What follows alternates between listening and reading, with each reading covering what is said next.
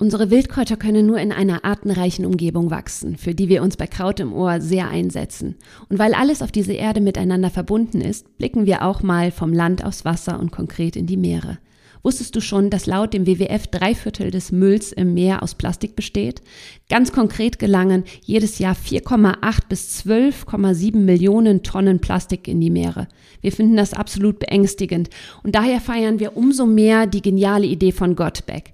Mit ihrem Cleanup-Programm in Indonesien sammeln sie Ocean Impact Plastik aus dem Meer, aus Flüssen, Mangroven, Stränden und küstennahen Gebieten und stellen daraus minimalistische, zeitlose und langlebige Rucksäcke und Taschen her. Unterstütze die Mission von Godback und werde Teil der Community. Mit dem Code Kraut im Ohr 10 erhältst du 10% Rabatt auf das gesamte Sortiment. Werbung Ende. Und jetzt noch etwas in eigener Sache. Am 11.09.2023 findet um 19 Uhr wieder ein 0 Euro Online-Workshop zum Thema Faszination Wildrose und insbesondere die Hagebutten statt. Wenn du also mehr wissen willst über dieses Superfood, über eine der wirklich wichtigsten und nahrhaftesten Wildpflanzen, die wir vor unserer Haustüre wachsen haben, dann lade ich dich ganz, ganz herzlich ein. Den Link zur Anmeldung findest du wie immer in den Show Notes. Und jetzt geht's los mit der Folge. Viel Spaß dabei.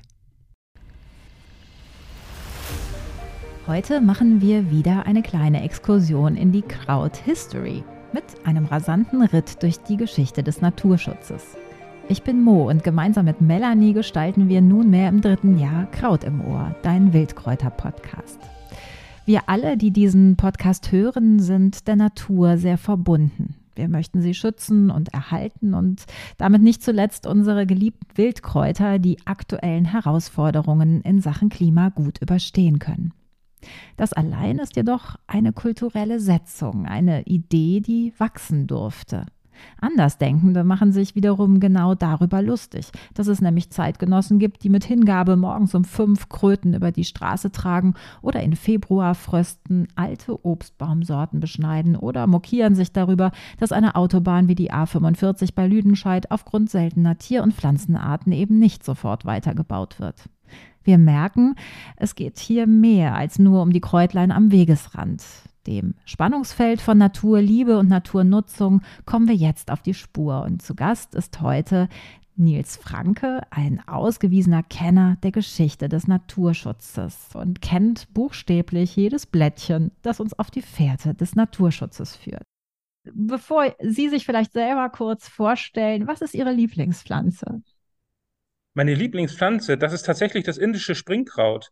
Oh. Das ist zwar etwas ähm, wahrscheinlich eigenwillig aus der Sicht der Neobiota, ähm, aber ich bin in Bayern aufgewachsen, an Flüssen und äh, dort gibt es natürlich viel indisches äh, Springkraut. Und bevor ich überhaupt wusste, was das indische Springkraut ist, ähm, habe ich das schon geliebt als Kind. Und dementsprechend, wenn ich nach Bayern zurückkomme, ähm, ich lebe aktuell in Sachsen, aber wenn ich nach Bayern zurückkomme und ich äh, sehe das indische ähm, Springkraut, dann ist das meine Heimat. Das hat auch was mit Heimatgefühl zu tun.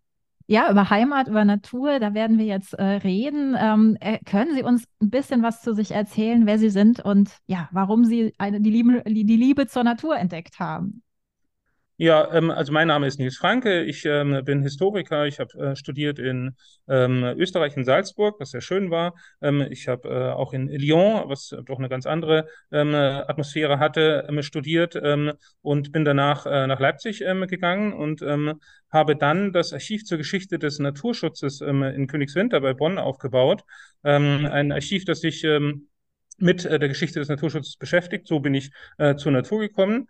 Ähm, aber ähm, die Naturliebe hat sich ähm, natürlich einfach durch ähm, das Aufwachsen in der Nähe der Alpen entwickelt. Wenn ich ähm, als Schüler ähm, aus dem Haus getreten bin, habe ich wirklich den Blick auf die Alpen gehabt und konnte dann sehr schön eben an Flüssen am indischen Springkraut in die Schule gehen. Das ist also schon tief, sehr früh, sehr tief entstanden. Und ähm, natürlich bin ich auch in den 80er Jahren durch die ähm, äh, Umweltbewegung sozialisiert worden. Ähm, da ergibt sich der Bezug und ähm, bei mir hat sich das glücklicherweise ergeben, dass ich eben Naturbezug und Geschichte miteinander verbinden konnte. Genau, und ich freue mich sehr, dass Sie uns heute ein bisschen auf die Reise mitnehmen in die Geschichte des Naturschutzes. Sie halten Vorlesungen, Sie recherchieren, Sie wühlen sich durch die Archive, Sie publizieren. Und wir freuen uns, dass Sie heute äh, einen kleinen äh, Einblick geben können. Denn äh, ganz banal gefragt, was heißt der Naturschutz zunächst? Ja, Naturschutz ähm, wird leider äh, oftmals als eine Wissenschaft dargestellt, was sie tatsächlich nicht ist. Ähm, also die ähm, äh, Wissenschaft, die hinter ähm, dem Naturschutz steht, ist äh, eigentlich die Ökologie. Ähm, und äh, in der Ökologie werden wissenschaftlich ähm, Zusammenhänge in der Natur untersucht, meistens auch zwischen abiotischen und biotischen äh, Systemen. Also da ist der Wissenschaftler dann eigentlich gefragt und auch die Wissenschaftlerin. Naturschutz selbst ist eigentlich nur eine Ethik. Das heißt also, man ähm, entscheidet sich dafür, ähm, Natur zu schützen, was ja ähm, sehr sinnvoll ist ähm, und was man äh, unbedingt tun sollte. Aber es ist erstmal nur eine, äh, eine Ethik, das heißt also eine Entscheidung, so zu handeln. Ähm, mhm. so ist der Naturschutz auch übrigens entstanden. Er ist eigentlich erstmal ähm, aus dem Gedanken entstanden, Natur zu schützen. Ähm, und ähm, mit der Ökologie sieht man in die Geschichte des Naturschutzes zurück, hatte die Naturschutzbewegung eigentlich relativ wenig zu tun, ähm, bis in die 1970er Jahre hinein. Ähm, also Naturschutzgeschichte beginnt um 1880 und dann bis 1970 hat man mit der, ähm, mit der Ökologie relativ wenig zu tun. Die Ökologie entwickelt sich ein bisschen ähm, daneben, ähm, also neben dem ähm, Strang des, ähm, der, der Naturschutzgeschichte und dann erst schließen sie sich zusammen. Das heißt, um es kurz zu sagen, Naturschutz ist eigentlich die Entscheidung, sich für Natur und insbesondere auch für Umwelt äh, einzusetzen, eine äh, menschlich-ethische Entscheidung. Genau, und die hat natürlich ein gewisses Mindset, kann ich mir vorstellen. Also ich denke, wir gehen, wir reisen jetzt ins 19. Jahrhundert, vielleicht mit Vorläufern ins, ins äh, Jahrhundert davor. Also wie kam man denn überhaupt auf die Idee? Also Sie sagen, das ist die, die Voraussetzung, aber die muss ja irgendwo herkommen. Und ich glaube, ein Schlüsselbegriff könnte auch der Drachenfels äh, sein, wo Sie sozusagen ja Ihr Archiv auch aufgebaut haben. Äh, auf jeden Fall. Ähm, das ähm, äh, spielt ähm, eine Rolle. Der Drachenfels ist so ein klassisches Beispiel, wobei er ein, äh, ein sehr frühes Beispiel ist. Dort ist 1836 ein, ein Naturschutzgebiet geschaffen worden. Aber der Drachenfels kam in die Diskussion, weil man dort an diesem sehr beeindruckenden Felsen, an diesem sehr beeindruckenden Gebirge, also dem Siebengebirge, dass man dort einen Bergbau be betreiben wollte. Und in der Zeit der Romantik, also da sind wir ungefähr 1830 noch, ähm, da ähm, ent entwickelte sich dann Widerstand, indem man sagte, na, es geht uns auch hier nicht um die Ökologie, sondern ähm, wir wollen eigentlich dieses ähm, beeindruckende Gebirge behalten. Wir wollen also diese Sicht auf ähm, dieses beeindruckende Gebirge erhalten. Und dementsprechend hat man ähm, beschlossen, dann eigentlich ein Naturschutzgebiet auszuweisen aus ästhetischen Gründen, weil man diesen Blick äh, erhalten wollte. Das sind sehr frühe Bestrebungen des Naturschutzes. Der Naturschutz kommt dann eigentlich erst wirklich in Fahrt, ähm, als die äh, Industrialisierung ähm, beginnt, also mhm. um 1850 bis ungefähr 1880 und in der dann ähm, die moderne Welt, so wie Sie und Ihre Hörer und Hörerinnen sie eigentlich ähm, kennen, entstanden ist. Also Sie müssen sich vorstellen, bis dorthin war das Deutsche Reich damals oder heute sagen wir Deutschland äh, in erster Linie von äh, Agrarwirtschaft gekennzeichnet, von Forstwirtschaft. Ähm, natürlich gab es auch die Städte, es gab auch ähm, äh, Metallgewinnung, aber eigentlich der, die Basis war wirklich äh, eine, ähm, äh, eine Agrarwirtschaft. Und ähm, dann ähm, erst äh, ändert sich das innerhalb der nächsten 30 Jahre mit einer Wucht, die die Menschheitsgeschichte vorher eigentlich nicht kannte. Ähm, dort äh, wurden in dieser Zeit wurden dann die Städte äh, immer größer, die Infrastruktur im Verkehr wurde ausgebaut, ähm, die ähm, Wälder wurden immer mehr zu Monokulturen umgebaut, die ähm, Felder wurden flurbereinigt, das heißt zusammengelegt und so weiter und so fort. Also da entsteht eigentlich die Welt, so wie wir sie heute kennen. Und da gab es auch eine große Fortschrittsbegeisterung. Mhm. Nur, es gab eben auch ein paar Menschen, die nachgedacht haben und ähm, die Position vertreten haben, ja, wenn wir Natur nur noch als Ressource betrachten, als Ressource für den Fortschritt, dann wird das wahrscheinlich nicht ähm, ähm, äh, ein sehr, ähm, wie soll ich denn, ein sehr produktiver oder vor allen Dingen auch kein nachhaltiger äh, Ansatz sein. Das sind aber wirklich nur wenige Leute, ähm, die dann um 1880 ähm, beginnen, sich für den Schutz der Natur einzusetzen und ähm, dann ähm, doch sehr in sehr kurzer Zeit, sehr schnell, sehr viele Menschen für diesen Gedanken begeistern ähm, können.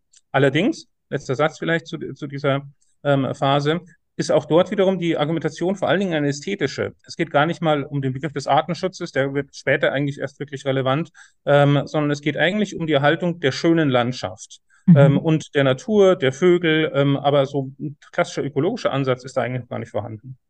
Äh, ja, das kann man sich wahrscheinlich vorstellen. Ich äh, spreche aus dem Ruhrgebiet zu äh, Ihnen und äh, ich kann mir vorstellen, das Ruhrgebiet 1880 war alles andere als schön. Ähm, genau, aber wer waren denn genau diese Menschen? Äh, wenn man das jetzt so ein bisschen sozial auffächern würde, war das eher eine städtische Bewegung, die da mit Romantik auf das Land guckte oder war das, äh, ja, ja, wir kennen inzwischen die Protagonisten und Protagonistinnen eigentlich relativ gut. Eigentlich ähm, gibt es ähm, vier, fünf Personen, ähm, die wirklich ähm, mhm. da ähm, Pflöcke eingeschlagen haben, die auch die Bewegung ins Rollen gebracht haben. Und da haben Sie durchaus recht. Also einer der wichtigen ähm, Protagonisten ist Ernst Rudolph gewesen, der äh, eigentlich aus Berlin stammte und der ein romantischer Musiker war. Mhm. Und ähm, der ähm, von sich behauptete, das ist, das hört sich jetzt vielleicht ein bisschen eigenartig an, aber es ist wirklich so gewesen, von sich behauptete, er ähm, würde ähm, nicht ähm, romantische Musik komponieren können, wenn er äh, keinen Zugang ähm, zu einer tatsächlich romantischen Natur, das heißt also durchaus zu einer vielfältigen Natur, zu einer schönen ähm, Natur haben würde. Ähm, er hat das so nie gesagt, aber wenn ich das mal so übertragen würde, dann ähm, würde, ähm, hätte Rudolf ähm, behauptet, in einer Monokultur, in einer Waldmonokultur aus Fichten, kann ich kein romantisches ähm, kann ich keine romantische Musik komponieren. Mhm. Das war wirklich die, Trieb, die Triebfeder für ihn. Und ähm, ähm, Rudolf gründet dann 1904 ähm, die sogenannte Heimatschutzbewegung, also eine Bewegung, ähm, die ähm, sich dem Heimatbegriff auf die Fahnen geschrieben hat und die sehr, sehr erfolgreich ähm, sehr viele Menschen angezogen hat. Politisch gesehen ähm, ist er allerdings ähm, rechts außen. Äh, es gibt auch teilweise antisemitische Äußerungen von ihm. Er ist ein ähm, Konservativer, ein Rechtskonservativer ähm, und ähm, dementsprechend aus politischer Sicht durchaus ähm, skeptisch ähm, zu betrachten. Mhm. Eine zweite Person, ähm, die heute eine große Rolle spielt, ist Lina Hähnle. Auch in der Rezeption, weil Lina Hähnle ist eine, äh, eine industriellen Gattin aus ähm, Baden-Württemberg, und ähm, sie ist ähm, aufgrund des Vermögens ihrer, ähm, ihres Mannes ähm, äh, in der Lage, sich für den äh, Vogelschutz einzusetzen. Sie liebt ähm, Vögel von seit Kindheit an, ähm, denkt, da muss man was tun und gründet dann 1899 ähm, den ähm, heutigen NABU, damals Bund hm. für Vogelschutz. Und dementsprechend hm. haben wir auch eine Frau ähm, äh, in diesem, ähm, äh, bei diesen äh, Gründer und Gründerinnen des Naturschutzes. Ähm, Lina Händle ähm, ist aber ebenfalls rechtskonservativ, ähm, beziehungsweise in der Zeit des Nationalsozialismus, ähm, sie stirbt meines Wissens erst 1941, ähm, ist sie ähm, die sogenannte Reichsvogelmutter. Ähm, also das heißt also, äh, die Nationalsozialisten, Nationalsozialistinnen bringen sie dazu, ihren damals sehr mächtigen Verband auf die Seite des Nationalsozialismus zu bringen, keine gute Formulierung. Also auf jeden Fall ähm, wird sie äh, Unterstützerin des Systems. Ähm, und ähm, äh, dann ähm, werden alle anderen Vogelschutzvereine äh, im Nationalsozialismus äh, mit dem heutigen NABU untergeordnet. Ähm, einer der Gründe, nicht der Hauptgrund, äh, aber einer der Gründe, warum der NABU heute auch noch so stark ist. Mhm. Zweite wichtige Person. Ja, das heißt, genau, wir, wir, wir vermischen jetzt schon sozusagen die Figuren mit der äh, politischen Setzung, was ja ganz spannend ist, denn wir kommen jetzt sozusagen aus einem trillernden Tal mit Vöglein und Hügeln in die Niederungen der äh, üblen, dunklen Geschichte äh, Deutschlands. Und das finde ich ganz spannend, wie sich das jetzt äh, so verändert. Ja, also im Grunde genommen ist es eine, äh, eine Kontinuität ähm, aus der frühen Naturschutzbewegung. Wir haben es dort mit Protagonisten Protagonistinnen zu tun, die in erster Linie rechtskonservativ sind, teilweise auch Antisemiten ähm, sind. Wenn ich an Hermann Löhns, ähm, mhm. dessen Buch Werwolf ich heute Morgen schon in der Hand noch hatte, denke, dann ist das sogar jemand, äh, der sozialdarwinistisch ist, antisemitistisch, sexistisch, also wirklich keine äh, sehr angenehme Persönlichkeit. Ähm, diese Kontinuität setzt sich dann äh, eigentlich bis 1945 ähm, fort und auch darüber hinaus, ähm, weil die Nationalsozialisten, Nationalsozialistinnen diese rechtskonservative Naturschutzbewegung mit einer Ausnahme, muss man sagen, die Naturfreunde, die Naturfreunde ein linker Verband, ähm, der sich auch für Natur einsetzt, ähm, um gerade im Ruhrgebiet kennt man das, ähm, um den Arbeiter, Arbeiterinnen auch Erholungsmöglichkeiten in der Natur zu verschaffen. Aber das ist eigentlich eher eine Ausnahme. Ähm, diese äh, rechtskonservative Tradition setzt sich fort und setzt sich auch bis 19, nach 1945 fort, weil die Protagonisten, Protagonistinnen aus der Zeit des Nationalsozialismus in der Bundesrepublik Deutschland, DDR ist was eigenes, aber in der Bundesrepublik Deutschland, ähm, ein, äh, eine starke Kontinuität haben. Der Naturschutz und der Umweltschutz wird dann links, tendenziell, also tendenziell links, mhm. als äh, in den 1970er Jahren ähm, die jungen Leute, die eigentlich geprägt sind ähm, durch die 1968er Revolution.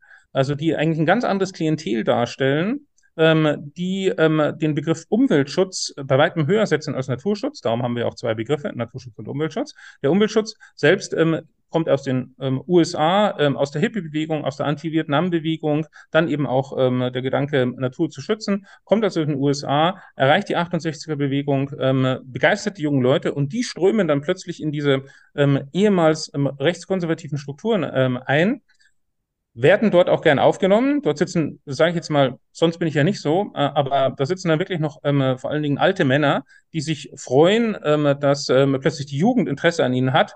Ähm, und es gibt da von einem der wichtigen Protagonisten äh, in Hessen zum Beispiel einen Ausdruck, in dem er sagt, na ja, jetzt kommen die ganzen ähm, jungen Leute, das ist Willi Bauer gewesen, ganz wichtiger Naturschützer in Hessen, jetzt kommen die ganzen jungen Leute, ähm, die nehmen wir alle auf, aber dieses ganze sozial demokratische äh, und sozial-ökologische, pädagogische Geschwätz, das nehmen wir nicht mit.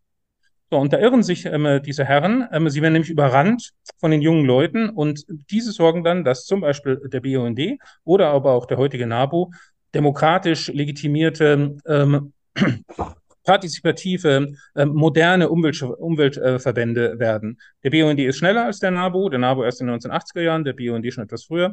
Ähm, aber ähm, das ist der Grund, warum dann man, warum man heute dann eigentlich eher von ähm, ja, alternativen, eher tendenziell linken ähm, äh, Verbänden spricht, wenn man äh, von den großen Naturschutzverbänden spricht. Spannend. Also es, äh, man, man, kann eben, das finde ich so spannend, Natur hier nicht losgelöst von äh, Weltgeschehen oder vielmehr von der Politik auch lesen. Das äh, ist einfach damit bei, oder? Das hätte man am Anfang vielleicht gar nicht so gedacht, weil man denkt, ach ja, hier schützen Menschen Kröten oder so. Ja, also das ist das eine. Also ich habe ja auch viele äh, Naturschützer, Naturschützerinnen als Kollegen und ich habe auch höchste äh, Achtung davor, ähm, wenn ähm, sie sich ähm, wirklich ein gewisses Artenspektrum ähm, teilweise über Jahrzehnte einarbeiten, unter Umständen auch nur für ein Naturschutzgebiet, sich über Jahrzehnte mit diesem Naturschutzgebiet ähm, beschäftigen. Äh, für mich absolut bewundernswert. Ähm, die sind dann natürlich schon sehr fokussiert und Politik äh, spielt erstmal keine große Rolle äh, für sie. Aber in dem Augenblick, in dem sie natürlich Teil eines äh, Verbandes sind, ähm, äh, wie zum Beispiel im NABU oder im BUND, ähm, dann hat das ähm, einfach durch die Umweltbewegung ähm, auch der 1970er, 80er Jahre natürlich auch schon eine politische Dimension. Sie müssen da nicht mitmachen, aber ich glaube, es ist ein gesamtgesellschaftlich gerechtfertigtes, hohes Anliegen, ähm, Natur und Umwelt ähm, zu schützen und ohne, ähm, ohne das Einmischen in die politische Praxis wäre das gar nicht möglich gewesen. Nicht umsonst entsteht ähm, die Partei Die Grünen ähm, 1980 eben auch als eine ähm, politische Partei, ähm, die Umweltschutz in erster Linie, muss man ganz offen sagen, Umweltschutz in erster Linie ähm, betreibt. Ähm, der Naturschutz ähm, spielt auch eine, ähm, eine große Rolle, aber ähm, beides passt natürlich zusammen und eigentlich auch zu dem, finde ich, wunderbaren äh, äh, Spruch ähm, der Agenda 21, dass man ähm, global denkt, aber lokal handelt. Mhm. Ich brauche starke Leute vor Ort, die lokal sich auch auskennen, aber ich darf natürlich auch, siehe Klimawandel, die globalen Probleme nicht äh, außer Acht lassen. Genau, da sind wir nämlich beim nächsten großen Feld, dem der Gesetze. Also ich habe versucht, äh, ansatzweise eben die Geschichte nachzuvollziehen, stolperte aber eben über dermaßen viele Gesetzgebungen, dass ich irgendwie den Faden verloren habe oder glaubt es zumindest. Und ähm, es ist natürlich enorm kompliziert. Vielleicht fangen wir mit der einfachen Frage an, wenn ich jetzt als Kräuterfrau im Naturschutzgebiet unterwegs bin, darf ich nichts sammeln, ne? So. Ja. Gut, das ist ja schon mal einfach. So, ja. genau, aber es ist natürlich heute äh, ein ganz großes äh, Thema, also aktuelles Beispiel, die EU ringt gerade um das Naturschutzgesetz. Dazu müssten landwirtschaftliche Flächen schrumpfen. Die Abgeordneten hadern darum, Naturschutzgebiete wieder zu vergrößern. Der Zustand der Ökosysteme ist derzeit miserabel, aber der Aufschrei der Nahrungsmittelkonzerne riesig. Also wir befinden uns aktuell ja in einem unfassbar kleinteilig organisierten Umfeld. Wenn ich hier an unsere, ein anderes Beispiel an die A45 Baustelle denke, die Rahmetallbrücke wurde gesprengt, der Weiterbau wird natürlich auch durch Umwelt- und Naturschutzaspekte verzögert. Die Anwohner laufen Sturm. Also wie, wie funktioniert das heute in dieser unfassbar komplexen Gesellschaft? Ja, das ist ähm, ja erstmal eine, eine äh, komplexe äh, Frage. Ich versuche sie mal auf zwei Ebenen zu beantworten, die mir beide ganz wichtig sind. Ähm, die eine ist, ähm, diese Klage, die Sie auch anstimmen, es ist alles kompliziert, es ist alles aufwendig, da gebe ich Ihnen natürlich recht. Gar keine Frage. Sich in die Gesellschaft für Natur- und Umweltschutz einzubringen, ist immer eine aufwendige Geschichte. Aber ich muss auch sagen, ähm, die äh, Naturschützer und Naturschützerinnen, insbesondere als Bewegung, sind eine extrem erfolgreiche Bewegung, wenn ich das als Historiker ähm, ähm, so betrachte. Also ich wüsste keine zivilgesellschaftliche Bewegung, die innerhalb diesen kurzen Zeitraums, also ab 1880 ähm, bis heute, so viel in der, ähm, in der Weltgeschichte bewirkt hat, ähm, wie die Naturschützer und Naturschützerin. Sie müssen sich vorstellen, ich habe am Anfang ähm, gesagt, um 1880 haben wir fünf, sechs Personen. Heute haben wir einen Diskurs weltweit über den Klimawandel. Und äh, darum ist immer meine, ähm, mein, auch mein, mein Votum und auch meine Unterstützung für Naturschützer und Naturschützerinnen, alles ist extrem anstrengend, alles ist extrem aufwendig. Aber ähm, Naturschutzgeschichte, wenn man sich genau anschaut, ist im Grunde genommen wirklich ein ähm, großer Erfolg, weil wenn wir noch in dem geistigen Zustand von 1880 wären, dann würde niemand über Klimaschutz, ähm, äh, würde niemand über Klimaschutz ähm, diskutieren. Das wäre also überhaupt gar nicht ähm, Thema. Es würde niemand äh, über die Arten, ähm, äh, Verringerung der Arten ähm, diskutieren. Es würde auch wahrscheinlich dieses Interview gar nicht stattfinden. Ähm, äh, und von daher ähm, kann ich nur sagen, sehr, sehr positiv. Wie funktioniert das? Natürlich, man muss sich gesellschaftlich, gesellschaftlich einbringen. Ähm, Zivilgesellschaften ähm, sind ähm, gekennzeichnet vom Kampf der Interessensgruppen. Also natürlich hat ähm, ein äh, großer Autohersteller ähm, ein hohes Interesse an, äh, an Fahrbahnen, an Infrastruktur. Ähm, natürlich ähm, gibt es ähm, gibt es Industrielle, die vor allen Dingen die Produktion, das Wachstum äh, im Kopf haben und so weiter und so fort. Das ist auch alles berecht, gerechtfertigt und auch alles legitim. Nur ähm, es gibt eben auch Naturschützer und Naturschützerinnen, die zu Recht darauf hinweisen, dass wir ja nicht nur über Wachstum ähm, unserem, äh, unseren Planeten immer weiter ausbeuten können, sondern ähm, die eben ihre Anliegen auch ähm, äh, artikulieren.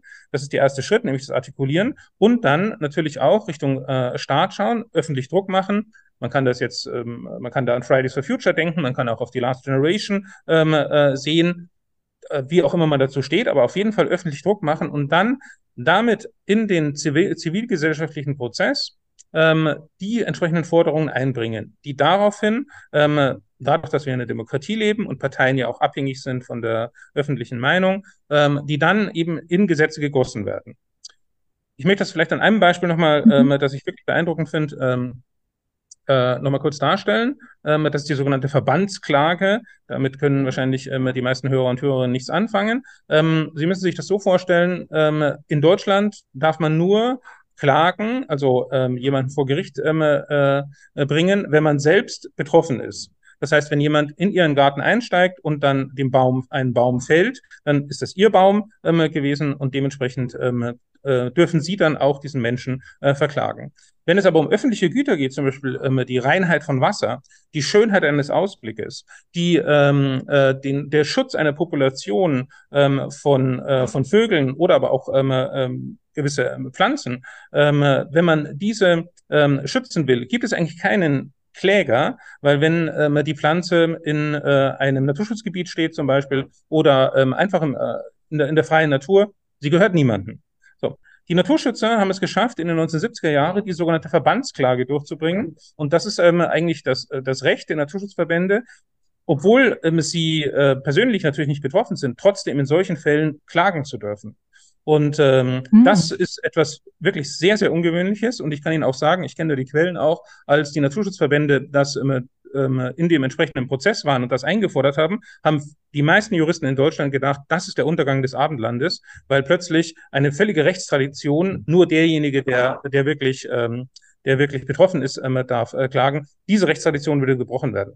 Es kam nicht zum Untergang des Abendlandes, im Gegenteil, die Verbandsklage hat ähm, äh, sehr, sehr gute Wirksamkeit gehabt und Ihr Beispiel gerade, das Sie hatten, ähm, nämlich, dass eine Straße gebaut wird, durch freies Feld und Flur. Die Naturschützer und Naturschützerinnen sind immer beteiligt. Ein großer Erfolg der Verbandsklage. Von daher, ähm, letztes, ähm, letztes Votum, Naturschutz ist immer anstrengend, aber es ist extrem erfolgreich. Sehr schön, fast schon ein großartiges Schlusswort. Ähm, wir reiten in einer unfassbaren Geschwindigkeit durch die äh, letzten 150 Jahre. Ähm, was möchten Sie uns aber noch mit auf den Weg geben? Also gerade wir, Sie sprechen ja zu einer Community von Kraut- und äh, Wildnisbegeisterten Menschen, die die Natur per se sehr lieb haben. Das behaupte ich jetzt einfach mal. Ähm, ja, was können wir noch tun? Ja, wir können auf jeden Fall das eine ist, oder sagen wir so, ist es für mich ähm, sehr wichtig, die Hoffnung nicht zu verlieren. Also Sie haben das mhm. vorher auch angesprochen. Es ist einfach ähm, natürlich ähm, anstrengend, sich auch ähm, für insbesondere Pflanzen und insbesondere auch für den Boden ähm, einzusetzen. Also ich kann Ihnen aus meiner historischen Erfahrung sagen, ähm, dass ähm, die meisten Kampagnen zum Schutz des Bodens und natürlich sind Pflanzen bei weitem nicht so ähm, nicht so faszinierend ähm, vom Ansehen her für die meisten Menschen wie Tiere. Ähm, ähm, dementsprechend ähm, ist es so, dass, ähm, dass ich äh, da, da hohen Wert darauf lege, dass genau diese, ähm, diese Lebewesen, die nicht so im Fokus sind, dass man die ähm, erstens mehr schützen muss, das eine, aber gleichzeitig auch mehr in das öffentliche Bewusstsein bringen ähm, sollte. Und darum finde ich auch, ähm, dass Sie ähm, Ihren äh, Podcast ähm, so breit inzwischen aufgestellt haben, äh, ganz wunderbar, weil ähm, wir werden es nur äh, über eine stärkere Bewusstseinsbildung ähm, äh, schaffen, diesen Planeten zu retten. Und das sollte unser gemeinsames Ziel sein. Das ist äh, schön, dass Sie das nochmal sagen. Genau, äh, wenn man jetzt ein paar Details nochmal nachlesen möchte bei diesem doch äh, sehr flotten äh, Geschehen hier gerade, äh, wo können wir das tun? Also wo kann man Sie finden? Ja, also da kann ich natürlich ähm, durchaus empfehlen, aus meiner Feder stammen, ähm, und da kommt auch ein guter Teil meines Wissens her, ähm, äh, das ja trotzdem immer noch sehr gering ist, ähm, stammt ähm, im Grunde genommen aus den Ländergeschichten, ähm, die wir zum Naturschutz geschrieben haben. Das heißt, die einzelnen Bundesländer ähm, haben äh, Aufträge vergeben, ihre eigene Geschichte aufzuarbeiten. Und ich habe das zum Beispiel für Hessen gemacht. Das ist sehr, sehr schnell im Netz, ähm, äh, also im Internet. Wenn Sie nur eingeben, Nils Franke und Naturschutzgeschichte ähm, von Hessen. Ich habe das in Buchform in Rheinland-Pfalz gemacht. Ähm, und ähm, ich habe auch, und das ist eines der spannendsten Sachen, die ich Ihnen wirklich sehr ans Herz legen kann für junge Leute, ich habe die Geschichte äh, der NAJU, der Naturschutzjugend, also der der Organisation äh, der Jugendorganisation der, äh, des NABU ähm, geschrieben. Das finden Sie ein bisschen komplizierter im Netz, aber wenn Sie eingeben ähm, äh, Naturschutzgeschichte Nils Franke NAJU, werden Sie das mit Sicherheit finden. Und das sind wahrscheinlich nur, ich weiß es schon gar nicht mehr so, maximal 20, äh, 25 Seiten. Aber da können Sie sehr schön sehen, diesen Umbruch, den die Jugend in den Naturschutzverbänden, in dem Fall ähm, des NABU, ähm, ähm, durchgeführt haben. Eine Revolution, revolutionär. Und ähm, ich denke, mit, den, mit dem Papier haben Sie bestimmt eine Stunde Freude an Naturschutzgeschichte. Das verlinken wir sehr gerne. Als, und äh, das wäre wirklich eine schöne Sommerlektüre oder Herbstlektüre, Winterlektüre, wann immer äh, der Podcast gehört wird. Und wir bedanken uns ganz, ganz herzlich, Herr Franke, dass Sie uns heute die Zeit aus einer Bibliothek natürlich ge äh, gegeben haben und ähm, ja, wollen hoffen, dass die Natur noch uns auf jeden Fall überlebt. da sind wir großer Hoffnung. Vielen Dank für das Interview. Geschichte im Zeitraffer. Nils Franke hat uns mitgenommen auf einen spannenden Rundumschlag zum Naturschutz. Wir haben ganz grob die wesentlichen Entwicklungen nachgezeichnet und es stellte sich heraus, dass sich wandelnde Mindsets in der Beurteilung dessen, was wir als schützenswert erachten, ebenso eine Rolle spielen wie die Verbindung zu Natur und Gesetzgebung. Ein Learning ist vor allem, dass es die Power einer jungen Bewegung war, die alte weiße Männer aufgemischt hat und die für eine sehr hohe Wirkmächtigkeit und Wahrnehmung des Naturschutzes heute und mutmaßlich auch in Zukunft verantwortlich ist. In diesem Sinne gerne weiter. Kraft und Energie im Einsatz für artenreichere Wiesen und Wälder wünscht uns allen Mo.